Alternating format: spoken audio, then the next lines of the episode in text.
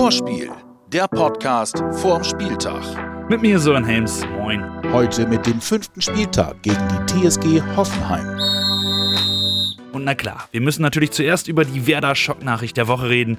Corona ist auch am Osterdeich angekommen. Felix Agu ist am Mittwoch positiv getestet worden. Trotzdem geht es ihm gut. Ähm, es ist nichts, nichts Schlimmes ähm, und ähm, deswegen ja, hoffen wir, dass er natürlich äh, sich dort ähm, sehr, sehr schnell ähm, erholt und drücken ihm dafür die Daumen.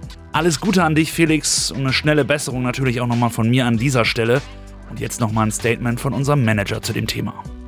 Was mir schon sehr, sehr wichtig ist, was ich am Anfang betont habe, ist, dass Felix ähm, sich wirklich ähm, sehr, sehr vorbildlich ähm, verhält, dass Felix niemand ist, der ähm, hier auf irgendwelchen Partys ähm, unterwegs ist, sondern ähm, ja, sehr, sehr diszipliniert die Maßnahmen auch umgesetzt hat und dass äh, es hier überhaupt keinen Vorwurf an, an Felix gibt. Nach dem Testergebnis ist die restliche Mannschaft übrigens freiwillig in eine Quarantäne gegangen.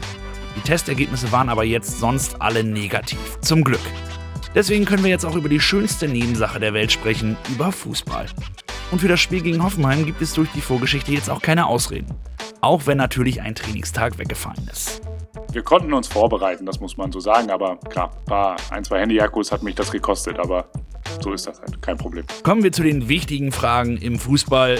Nee, Moment, doch noch nicht. Wir müssen noch drüber reden, was Flo an seinem Tag zu Hause gekocht hat anscheinend für einen Reporter bei der Pressekonferenz eine brutal wichtige Frage. Also, es gab äh, eine Siegerländer-Spezialität und damit kannst du deinen Artikel dann auch retten. Ähm, es gab eine Siegerländer-Spezialität, die ich aus meiner Jugend kenne.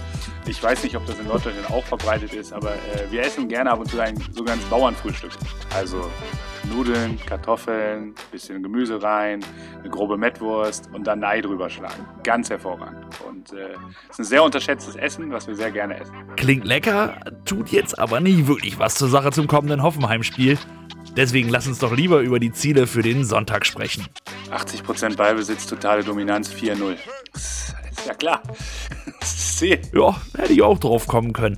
Ja, und klar, schön wäre das, wenn das so kommt, aber ich nehme auch dreckige drei Punkte. Immerhin haben wir ein junges Team, das den Werder Fußball erstmal wieder so richtig entwickeln muss. Wie lange dieser Weg dauert, weiß ich nicht. Was immer da sein muss, und das war es in jedem Spiel bislang, vielleicht härter den Mut ein bisschen weg vergessen, aber ich glaube auch in Freiburg hat man gesehen, ey, junge Spieler, immer Leidenschaft, sich in jeden Ball reinwerfen, im Zweifel auch mal den einfachen Weg zum Tor wählen. Ähm, solange das so ist, kann ich mich mit diesem Weg komplett identifizieren. Und dass das noch nicht Traumfußball ist, äh, das weiß ich auch. Aber der, trotzdem gehen wir diesen Weg und versuchen das zu erreichen. In Hoffenheim, hoffentlich gegen hoffentlich gegen Hoffenheim schon wieder etwas mehr. Hoffen wir mal. Ich bin auf jeden Fall optimistisch. Das Werder Lazarett. Gibt leider schlechte Nachrichten. Neben Felix fallen verletzungsbedingt auch Ludwig Augustinsson, Patrick Eras und Davy Selke aus. Besonders bitter, dass jetzt beide Linksverteidiger fehlen. Vielleicht muss deswegen ja Friedel dort wieder aushelfen. Aber sicher weiß ich es nicht. Der Coach könnte auch noch eine andere Idee aus dem Hut zaubern. Wir werden es sehen. Wir wollen natürlich aber auch nochmal auf die positiven Sachen im Lazarett gucken. Ömer Toprak, Milot Rashica und Kevin Möwald sind alle wieder eine Woche weiter und auch alle im Kader. Die Gegneranalyse. TSG 1899 Hoffenheim. Diese Truppe steht eigentlich jedes Jahr für Offensivfußball und meist auch für richtig guten, so auch wie in diesem Jahr. Sie definieren sich über schnelle Tiefe, das, das macht, das ist klar erkennbar. Positionsspiel mit Ball ist immer wechselnd, variierend. Ähm, zentraler Spieler im Aufbau, mein alter Freund Kevin Vogt. Und äh, dementsprechend äh, ja, wird das eine Aufgabe für uns. Jetzt könnte man natürlich auf die letzten beiden Ligaspiele gucken und würde zwei Niederlagen sehen aber davon sollte man sich wirklich nicht täuschen lassen. In Frankfurt und gegen Dortmund sind jetzt auch nicht die einfachsten Aufgaben und davor gab es fünf Ligasiege in Folge, inklusive einem 4 zu 1 gegen die Bayern, das war schon beeindruckend und außerdem haben die Hoffenheimer in dieser Woche noch gegen Roter Stern Belgrad 2 zu 0 in der Europa League gewonnen. Wir halten fest, eine richtig gute Mannschaft. Aber vielleicht können wir ja mit Erfahrung auf der Trainerposition punkten. Immerhin ist der 1899-Coach Sebastian Hünes noch ein relativ neues Gesicht in der Bundesliga. Ja gut, aber äh, er hat den Vorteil, äh, dass man mich jetzt schon über ein paar Jahre in der Liga gesehen hat. Das heißt, äh, das machen ja sicherlich alle so. Also man schaut dann mal, als Beispiel, wir haben gestern noch überlegt, wie reagiert er denn jetzt nach einer englischen Woche? Also es gibt dann Trainer, die sagen, okay, wir stehen kompakt und äh, ja, lassen die mal kommen. Und andere sagen, so Julian zum Beispiel, wäre ich mir absolut sicher, dass der erstmal 30 Minuten Vollgas spielen würde. Und äh, das kann man aber alles noch nicht sagen. Ähm, dementsprechend glaube ich, stehen wir immer noch dafür, dass man nicht genau weiß, was wir spielen von den Grundordnungen her. Äh, ich glaube, das ist bei uns eh nicht klar. Christian Streich hat es ja letzte Woche so nett gesagt, wir wissen nicht, was Sie spielen, Sie wissen aber auch nicht, was wir spielen. Und jetzt kann ich den Satz eigentlich genau so sagen. Übrigens, nicht nur wir, sondern auch die TSG haben mit vielen Ausfällen zu kämpfen. Hübner, Lishakcic und Staphylides fehlen verletzt und drei Spieler fehlen aufgrund der Corona-Pandemie. Kaderabek, Adams und André Kramaric. Immerhin hat der ganze sechs der acht Hoffenheimer Tore diese Saison geschossen. Sicherlich kein Nachteil für Werder, dass der fehlt, aber trotzdem. Aufpassen, Hoffenheim hat noch genug gute Spieler. Unglaubliche individuelle Qualität, gerade im vorderen Bereich mit, mit Belfo, den kennen wir alle noch aus Bremen, der jetzt wieder zurück ist. Freut mich für ihn, ähm, der mit seiner Wucht, aber gleichzeitig seine Dynamik sehr gefährlich ist. Dabur, äh, sehr guter Strafraumstürmer, der aber auch spielerisch sehr, sehr gut ist.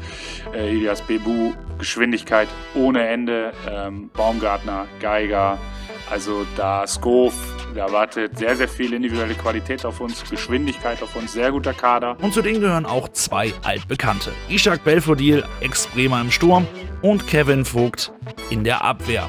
Und letzterer, da müssen wir einfach jetzt mal ehrlich sein, war letzte Saison einer der Gründe, warum wir überhaupt noch in der ersten Liga kicken. Also ist natürlich erstmal schön zu hören. Ich äh, bin froh, dass ich meinen kleinen Anteil dazu beitragen durfte und auch konnte. Ähm, ja, ich glaube, für mich persönlich sowieso, aber auch für den Rest der Bevölkerung würde ich sagen, dass es schon sehr wichtig ist, dass Bremen in der ersten Bundesliga ist, weil ähm, ja, einfach so ein traditionsreicher Verein mit äh, so viel Strahlkraft auch meiner Meinung nach in die Bundesliga gehört und da auch ein wichtiger Faktor ist. Und den siehst du jetzt wieder, Kevin. Leider das Ganze ohne die grün-weißen Fans. Ja, ärgerlich ist es schon. Ich hätte schon ganz gern äh, so bei dem ersten Spiel wieder in Bremen auch vor den Fans gespielt, weil ähm, ja, das ja schon noch eine besondere Konstellation letztes ähm, Halbjahr war, das muss man einfach sagen. Und da viel Support einfach auch kam, auch in so einer Phase, die ich da in Bremen hatte oder die die Mannschaft, der ganze Verein hatte, dass da so viel positiver Input aufgrund äh, oder trotz der Situation, die nun mal sehr prekär war, einfach immer gegeben war. Dementsprechend ist es schon speziell und ich äh, freue mich nichtsdestotrotz sehr auf die Gesichter, die ich dann zu sehen bekomme am Sonntag, auch wenn es nicht die Fans sind. Und immerhin gibt es trotzdem sowas wie zusätzliche Atmosphäre, denn Sonntag 18 Uhr, das bedeutet Flutlichtspiel. Ja, erstmal muss man sagen, dass äh, auch wenn leider keine Zuschauer äh, äh da sind, dass trotzdem Flutlichtspiel was Besonderes ist. Also das haben wir auch in der letzten Saison gemerkt. Also Heimspiel gegen Bayern oder Gladbach abends unter Flutlicht ist einfach was anderes als 15.30 ohne Flutlicht. Und äh, da wird auch ein bisschen mehr, ein ganz kleines bisschen mehr kaschiert, dass keiner da ist. Am Ende natürlich trotzdem nicht das, was wir uns wünschen. Als kleiner Trost könnt ihr aber jetzt hier was gewinnen. Die grün-weiße Geschenkbox von unserem Partner Umbro. Und der entlastet eure Brieftasche beim Online-Shoppen auf umbro.de. Ihr könnt für die Seite heute einen 50% Rabattcode gewinnen. Dafür müsst ihr ganz einfach nur die Insta-Seite von Umbro liken und dann schreibt ihr eine Nachricht mit dem Inhalt Flutlicht. Viel Glück! Jetzt weiter im Text mit unserer Schnellfragerunde. Fünf Fragen an Klimas Fritz. Das 5 zu 4 gegen Hoffenheim damals. Kannst du das nochmal in zwei, drei Sätzen beschreiben? Ganz verrücktes Spiel. Ich meine, wir sind damals sogar mit 4-1 in die Halbzeit gegangen. Rote Karte per Mertesacker. Und dann wurde es schwieriger. Dann stand es irgendwann 4-4. Und dann haben wir doch noch das 5-4 geschossen. Ich glaube, ähm, da wurde noch lange in Deutschland oder Fußball Deutschland drüber gesprochen, über dieses wirklich, über dieses Spektakel. Und äh, ich weiß noch, ich habe damals nach dem Spiel gesagt, für mich als Defensivspieler ist es besser, 1-0 zu gewinnen. Aber ich glaube, für alle Zuschauer, für, für alle drumherum ist es einfach viel, viel cooler, ja, mit einem 5-4 hier zu Hause zu gewinnen und ins Wochenende zu gehen was man Hoffenheim in der Saison 2021 so gefährlich? Sie haben eine gute Mannschaft. Sie verfügen über sehr gute Einzelspieler. Auch als Team äh, sind sie sehr eingespielt. Sie haben einen guten Saisonstart hingelegt und ich denke, mit äh, Hoffenheim muss man absolut rechnen. Was macht Werder in der Saison 2021 so gefährlich? Wir sind ein Team ähm, und ich glaube, dass wir positiv in die Zukunft blicken müssen. Ähm, wir haben absolut eine sehr spannende Mannschaft, äh, die wir entwickeln wollen. Wir haben unser Team extrem äh, verjüngt. Sicherlich muss das noch wachsen, da werden auch Rückschläge kommen, aber das Entscheidende ist wirklich, dass wir positiv bleiben und nach vorne schauen. Was oder vielleicht auch wen vermisst du aus deiner Spielerzeit am meisten? Es waren, man muss ganz ehrlich sagen, es waren äh, viele, ähm, mit denen ich natürlich auch außerhalb des Trainings, des Alltags guten Kontakt hatte. Wir haben ähm, privat auch sehr viel unternommen, nach wie vor noch sehr guten Kontakt. Wenn ich jetzt zwei Namen nennen darf, ist es ganz klar Per, ähm, mit dem ich nach wie vor auch einen guten Kontakt habe und, und Peter Niemeyer. Jetzt in Münster als Sportdirektor agierte, da wünsche ich ihm natürlich alles Gute und schaue auch immer, wie die Ergebnisse sind. Der größte Unterschied zwischen einer Arbeitswoche als Spieler und als sportlicher Leiter? Der größte Unterschied ist ganz klar die Zeit. Es ist, äh, als Spieler, man ist als Spieler, fehlt einem natürlich die Flexibilität, dadurch, dass die Woche auch durchgetaktet ist, aber man hat neben den Trainingseinheiten doch schon ja, Freizeit, Auszeiten. Ähm, sicherlich kommt da so ein bisschen die mentale Komponente dann noch zu, gerade wenn es Richtung Wochenende zum, zum, zum Spiel geht, auch die, diese, diese Fokussierung. Ja, jetzt in meinem Job ist es natürlich von der Zeit her einfach ähm, viel, viel zeitaufwendiger. Und nach Clemens fehlt nur noch einer zum perfekten Ende, unser Ayrton. Das ist nicht Kugelblitz, das ist Ayrton-Anekdote. Hoffenheim hat ganz früher mit Carlos, Eduardo, Firmino, äh, Luis Gustavo, also immer gut mit den Brasilianern. Äh, auch mit einem Torwart, glaube ich, Gomes, auch äh, früher. Hoffenheim ist, Hoffenheim, das ist eine äh, junge Mannschaft und ein junger Club in der Bundesliga, sag mal. Aber es ist immer gut, immer gut mit Brasiliano äh, dabei und wer Brasilianer spielt für Ho Hoffenheim. Es ist ein interessanter Club, interessante Mannschaft und SV Werder Bremen muss auch passen. Zu Hause muss Werder Bremen gewinnen. 2-1 für Werder. Vorspiel, der Podcast vorm Spieltag. Jetzt abonnieren und keine Folge mehr verpassen.